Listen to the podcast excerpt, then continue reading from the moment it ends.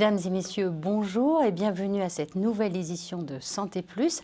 Alors à l'occasion de la journée mondiale contre l'hypertension artérielle, nous vous proposons de faire le point sur cette maladie chronique qui reste malheureusement la première cause évitable de maladies cardiovasculaires et d'accidents vasculaires cérébraux dans le monde. Donc, euh, nous avons le plaisir avec Bernard d'accueillir le professeur Xavier Girard, euh, qui est cardiologue, grand spécialiste de l'hypertension artérielle, président de la Fondation de la recherche sur l'HTA à la Pitié de euh, Salpêtrière à Paris.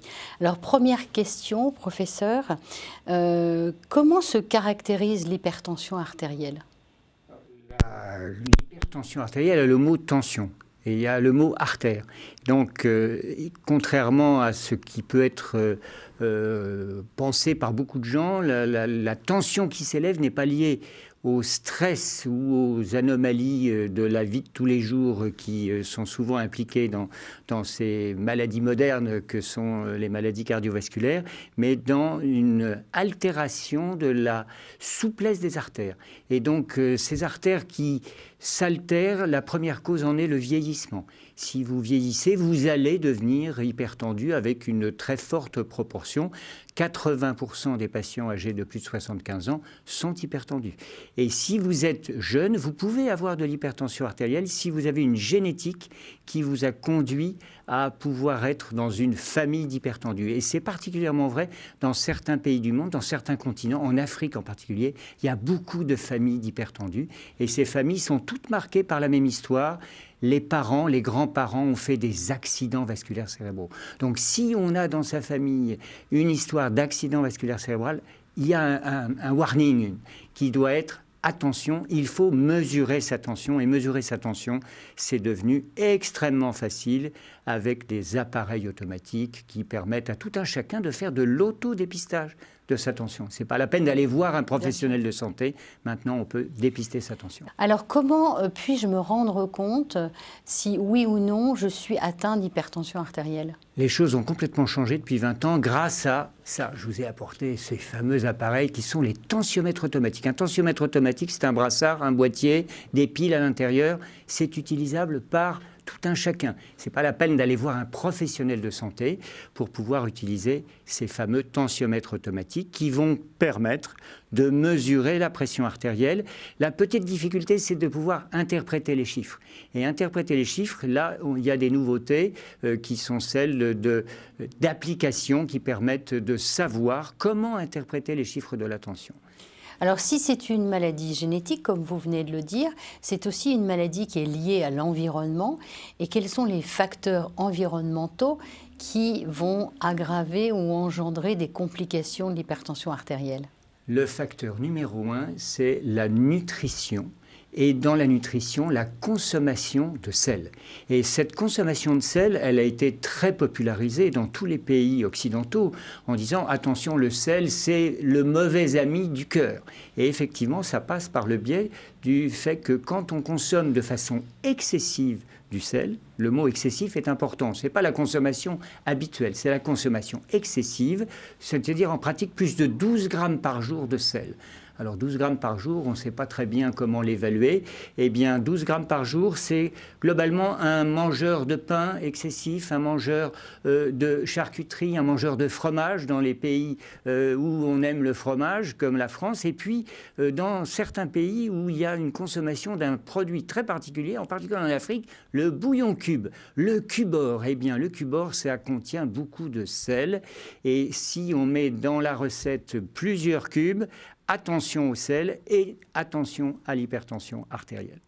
Alors, euh, si nous, on est atteint d'hypertension artérielle, il existe depuis euh, des décennies euh, des traitements tout à fait efficaces. Il existe tout un éventail de traitements que vous allez peut-être pouvoir nous résumer. mais j'ai envie de vous poser la question, qu'est-ce qui a changé dans votre pratique médicale sur cette question des traitements, en fait? Au moment où vous avez commencé votre carrière et maintenant, quels outils thérapeutiques avez-vous? Alors, les traitements, ça a été une révolution pour la prise en charge des hypertendus, et cette révolution est vieille. Hein. C'est les premiers traitements, c'est euh, dans les années 60. Et entre les années 60 et les années 90, il y a eu de nouveaux traitements, des traitements plus efficaces, pas vraiment, mais surtout mieux tolérés. Donc une simplification des traitements qui a permis aux gens, avec un comprimé par jour, d'avoir une efficacité pour ramener la pression artérielle à un niveau de protection satisfaisante.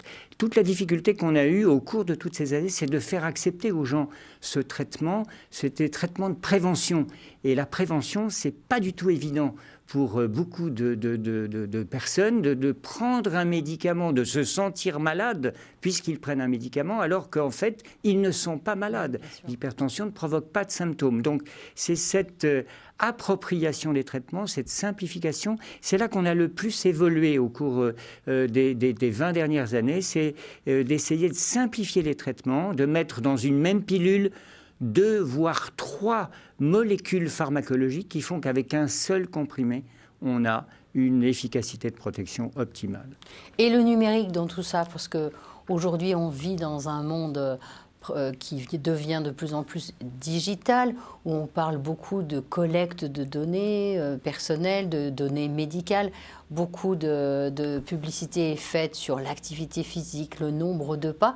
Alors, quel est votre euh, avis sur ce sujet avec l'HTA C'est mon avis, et puis c'est surtout toute l'action de la Fondation de recherche sur l'hypertension artérielle depuis 5 ans. Nous avons lancé un grand programme pour essayer de, de répondre à cette vision qu'on a, qui est que dans quelques années, pour prendre en charge les maladies chroniques d'une façon générale, et la première maladie chronique c'est l'hypertension, on, va céder du numérique.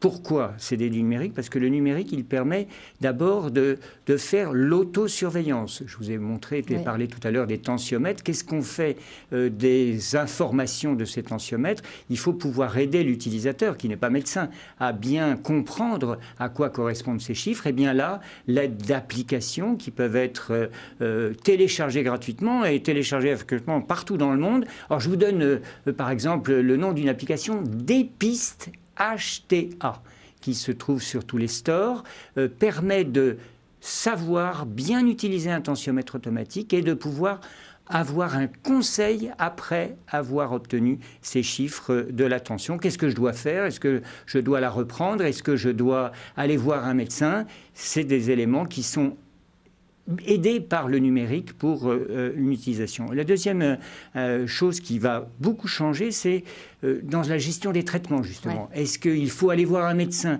pour avoir un traitement, avoir un renouvellement de son ordonnance? Aujourd'hui, la téléconsultation a complètement pris son essor, en particulier avec la crise Covid, où euh, on n'a plus pu voir les patients à notre consultation. Ils n'osaient pas venir à l'hôpital, on leur interdisait, on leur disait rester chez eux. Eh bien, on a pu développer le, fait de suivre les patients euh, par téléconsultation. La téléexpertise s'est aussi énormément développée dans, ce domaine-là et nous participons à cette euh, avancée de, de, la prise en charge avec euh, du numérique qui viendra prendre la place du présentiel, comme l'on dit. donc ma dernière question, c'est vous venez d'exposer le développement de l'autonomie de la personne et du patient, puisque de la personne bien portante qui peut de temps à autre quand même vérifier si euh, elle n'a pas une hypertension grâce à ces, à ces outils. Et puis euh, l'autonomie du patient chronique qui doit comprendre, si je comprends bien aussi, que en fait lorsqu'on a de l'hypertension artérielle, c'est un comprimé qu'on va prendre à vie et pas seulement pendant 10 euh, jours ou 15 jours comme on pourrait le faire avec un antibiotique. Ça, je crois que c'est important de le rappeler. Mais est-ce que euh, on peut se passer de son médecin? Est-ce qu'on peut aller à dire que finalement, en prenant euh, avec ces outils connectés, on peut à la fois surveiller son, sa tension, mais aussi adapter son traitement?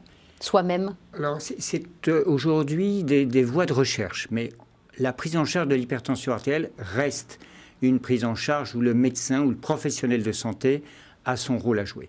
Et je pense qu'il ne faut pas brûler les étapes. Euh, il y a des évolutions sur lesquelles on travaille. Et euh, je, vais, vous faire une, autre de petite démonstration. Vous voyez, j'ai ce bracelet-là. Ce bracelet, euh, bah, c'est un bracelet qui est plutôt joli. Il a été fait par l'horlogerie suisse. Et en fait, il y a dessous un capteur. Et ce capteur, il permet de mesurer un signal qui est très associé à celui de la pression artérielle. Donc ça, c'est quelque chose qui est aujourd'hui disponible en Europe et qui probablement, dans ma vision, ah va changer la façon dont on va pouvoir prendre en charge et suivre les patients hypertendus. Mais c'est aujourd'hui le début. Je ne sais pas encore comment conseiller à mes patients l'usage de ce bracelet, et en particulier par rapport à leur traitement. Et ce qui est intéressant et, difficile pour le traitement d'hypertension, c'est que contrairement au diabète, où quand vous prenez votre médicament contre le diabète, c'est pour avoir une action tout de suite, dans les heures qui suivent. Les traitements d'hypertension, quand vous prenez le médicament, c'est pour avoir une action dans les 15 jours. Ça met 15 jours à trouver sa stabilité et son efficacité. Eh de ce fait, il n'y a pas la même chronologie. Et donc, euh, pour aider les patients à, prendre en charge leur hypertension artérielle et à faire le choix du médicament ou du dosage du médicament, il va falloir leur fournir un, outil qui leur permette d'avoir une intégration de leur niveau tensionnel sur les 15 derniers jours. C'est peut-être ce que permettra euh, ce fameux bracelet euh, euh, qui mesure la pression artérielle. Professeur, je rebondis sur le bracelet. Comment peut-on se le procurer? Est-ce que c'est remboursé par la sécurité sociale ou est-ce que c'est une euh, grande nouveauté qui n'a pas encore C'est vraiment l'innovation, euh, de, pas de la décennie, du siècle. Ça, fait 100 ans, plus de 100 ans, qu'on utilisait la même technique de mesure de pression artérielle qui imposait de, de mettre un brassard qui comprimait. Et cette technique-là a un bracelet qui ne comprime pas. Cette révolution-là, elle est toute récente. Le bracelet est disponible sur Internet seulement euh, euh, et euh, en, mettant le nom de, son, de son fabricant, qui sont des Suisses et qui aujourd'hui ne sont pas du tout encore dans le process de, du remboursement. Ça reste un objet connecté, comme l'objet connecté de la montre qui prenait la fréquence cardiaque. Et eh bien voilà un objet connecté qui mesure la pression artérielle et qui est le premier de sa catégorie. Euh, c'est une start-up les très grands euh, euh, fabricants d'objets connectés n'ont pas encore l'équivalent. Donc c'est vraiment une innovation, mais je suis bien certain que dans, quelques années, il y aura d'autres objets connectés de cette nature. Et c'est le patient qui lui-même ensuite peut déchiffrer les, résultats ou comment c'est Alors effectivement, c'est le, patient a un téléphone et sur son téléphone, il aura possibilité de pouvoir regarder directement le résultat de sa pression artérielle au cours euh, euh, des dernières mmh. heures, euh, des dernières 24 heures, des dernières semaines. Eh ben, écoutez, voilà, regardez par exemple, voilà, ah, c'était ma pression d'hier, c'est du direct, hein, donc 116 78 le professeur Girard a une bonne tension. Quelle bonne nouvelle. Voilà. Et professeur Girard, est-ce que cet appareil n'incite pas les hypochondriaques et les anxieux à passer leur temps à se regarder Eh bien, c'était ma crainte, effectivement, quand on m'a parlé de, de, ce bracelet. Et il y a une caractéristique de ce bracelet qui est très astucieuse. Il n'a pas été fait par des médecins, il a été fait par des ingénieurs. Et pour des raisons de, euh, de, batterie. Pour ce bracelet, mm. il faut 15 jours pour le décharger. Eh bien, ils ont décidé de, prendre un signal 30 secondes toutes les heures et de moyenner ce signal toutes les deux heures, et puis ensuite tous les jours, et puis ensuite toutes les semaines, et ensuite tous les mois. Du coup, la notion de pouvoir prendre le bracelet pour mesurer la pression artérielle ponctuellement n'est pas du tout adapté. Ce n'est pas un bracelet qui va remplacer ce tensiomètre. Mmh. Ce n'est pas un bracelet qui va être un outil pour le médecin, pour sa consultation. C'est un outil qui va permettre de juger du niveau de la pression artérielle, en particulier pendant la nuit. Car savez-vous, monsieur Volcker, que le moment le plus important de votre journée, c'est votre nuit. Parce que pendant la nuit, vous vous mettez votre organisme en recharge et votre pression artérielle est très basse. Si pendant la nuit votre pression artérielle ne s'abaisse pas suffisamment, vous augmentez votre risque de faire des complications cardiovasculaires. Et nous avions un problème depuis toujours depuis 100 ans, c'est que pour mesurer la pression artérielle, fallait gonfler un brassard, donc on réveillait le patient. Et donc on ne pouvait pas avoir cette pression artérielle de nuit. Grâce à ce bracelet, on a accès à cette information extrêmement pertinente pour pouvoir prédire la bonne santé de l'individu qui le porte. Donc j'y vois un intérêt énorme, euh, mais aujourd'hui, je ne sais pas encore très bien l'utiliser. Euh, je le saurai un peu mieux dans quelques mois. Réinvitez-moi et je vous dirai ce que j'en pense. Très volontiers. C'est en effet une euh, nouveauté très intéressante, surtout pour les personnes qui sont effectivement en passe d'être hypertendues ou qui le sont déjà. Alors à propos de l'hypertension artérielle, vous avez parlé de l'Afrique tout à l'heure. Il y a eu également, ou il y a également en ce moment, la pandémie de Covid. Est-ce que ça a eu des conséquences? Parce que vous avez dit qu'il y avait beaucoup de personnes victimes de hypertension artérielle. D'autre part, euh, des victimes du Covid, il y en a aussi. Est-ce que ça a perturbé le fonctionnement des hôpitaux, des services de santé en Afrique? Alors, la réalité, c'est que le thème hypertension et Covid est un thème absolument passionnant. Dès le départ euh, de l'histoire de l'arrivée de ce virus, on a eu des, alertes en disant ce sont les patients hypertendus qui se retrouvent en réanimation et ce sont eux qui se retrouvent sur euh, les listes des décès hypertension, hypertension, hypertension. Il y avait diabète, il y avait aussi obésité et très rapidement on s'est dit mais qu'est-ce qui se passe? Est-ce que l'hypertension est un facteur qui favorise le fait d'attraper la Covid La réponse est non. Tout le monde attrapera la Covid. Ce virus est extrêmement contagieux. La planète entière y passera, sauf à rester enfermé chez soi jusqu'à la fin de ses jours. Donc, pourquoi les hypertendus étaient euh, plus exposés à cela? Eh bien, parce que les hypertendus sont des patients qui sont avec d'autres pathologies d'autres pathologies, le diabète souvent, des pathologies cardiologiques. Le vieillissement s'accompagne d'hypertension, mais aussi de maladies cardiologiques. Et donc, le virus, il aime bien les faibles. Hein.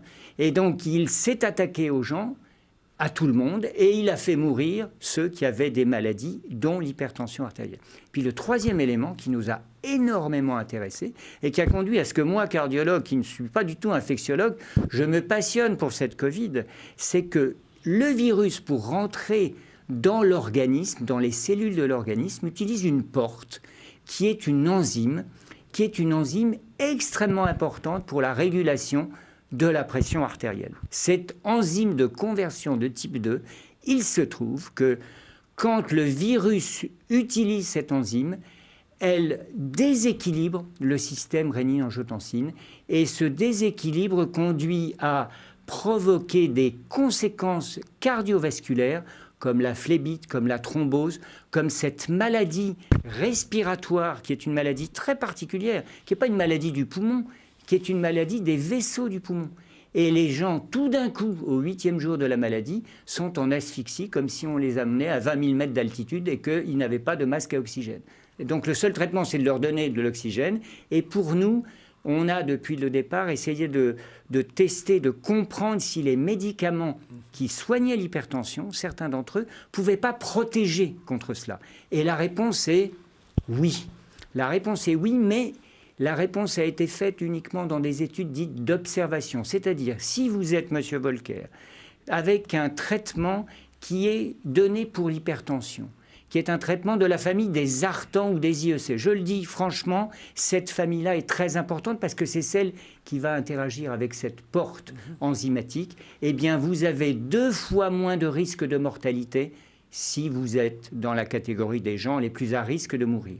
Cette démonstration a été faite dans tous les pays du monde. Ça m'a permis de faire une très belle publication dans un très grand journal nord-américain pour pouvoir démontrer qu'à Paris, les gens des EHPAD qui avaient les traitements pour soigner leur hypertension et leur maladie cardiaque de la famille Zartan et IEC mouraient deux fois moins quand la Covid leur tombait dessus. Je suis, moi, persuadé qu'il euh, y a un gros intérêt pour les patients hypertendus à s'entendre dire que si la Covid leur tombe dessus, eh bien, le fait qu'ils aient un traitement antihypertenseur les protège de les formes les plus graves, mortelles. Pas toujours, mais en tout cas, diminue par deux leur risque de mortalité. Alors, l'hypertension étant euh, prévalente en Afrique, quels sont les conseils d'hygiène que vous donnez à vos patients qui sont susceptibles, qui l'ont ou qui sont susceptibles de, l'avoir? Particulièrement pour l'Afrique. Alors, particulièrement pour l'Afrique, le, le, conseil numéro un, c'est aller voir le cuisinier ou la cuisinière de la famille et demander lui combien de cubor elle ajoute dans les plats traditionnels. Eh bien, il faut enlever le cubord des plats traditionnels et le remplacer par les épices, par le sel. Bien évidemment, il faut saler, mais on salera toujours moins qu'en mettant du cubord. Premier élément. Deuxième élément, eh bien, il faut essayer de lutter contre la prise de poids. Alors, pour beaucoup de pays d'Afrique, euh, euh, on ne mange pas à sa faim. Euh, c'est de moins en moins vrai. On mange à sa faim et en fait, on voit, on voit l'obésité apparaître. Eh bien, il faut lutter contre l'obésité parce que lutter contre l'obésité, c'est aussi se préserver contre l'apparition de l'hypertension artérielle et du diabète, qui sont deux maladies très associées à cette obésité dite abdominale. Et si on voit que son ventre commence à grossir, eh bien, il faut mesurer sa pression artérielle parce qu'on a une forte probabilité de, devenir hypertendu et de devenir diabétique aussi. Est-ce qu'il y a d'autres symptômes qui apparaissent pour les personnes qui ne peuvent pas ou qui ne vont jamais chez le médecin et qui euh, estiment qu'elles sont dans un état normal? Alors, le, symptôme le plus fréquent, c'est les maux de tête. Hein. Si vous mettez à avoir mal à la tête, alors que vous n'aviez pas habituellement mal à la tête, mesurez votre pression artérielle. Il y a d'autres causes hein, aux maux de tête, mais c'est la cause principale et c'est le symptôme qui est le mieux amélioré quand on donne un traitement antihypertenseur. Vous prenez le traitement antihypertenseur, vous n'avez plus mal à la tête. Mais c'est un traitement qu'on ne va pas prendre ponctuellement. C'est un traitement qu'il va falloir instituer pour le long cours. Je, vais prendre une image que j'utilise souvent à ma consultation pour le traitement.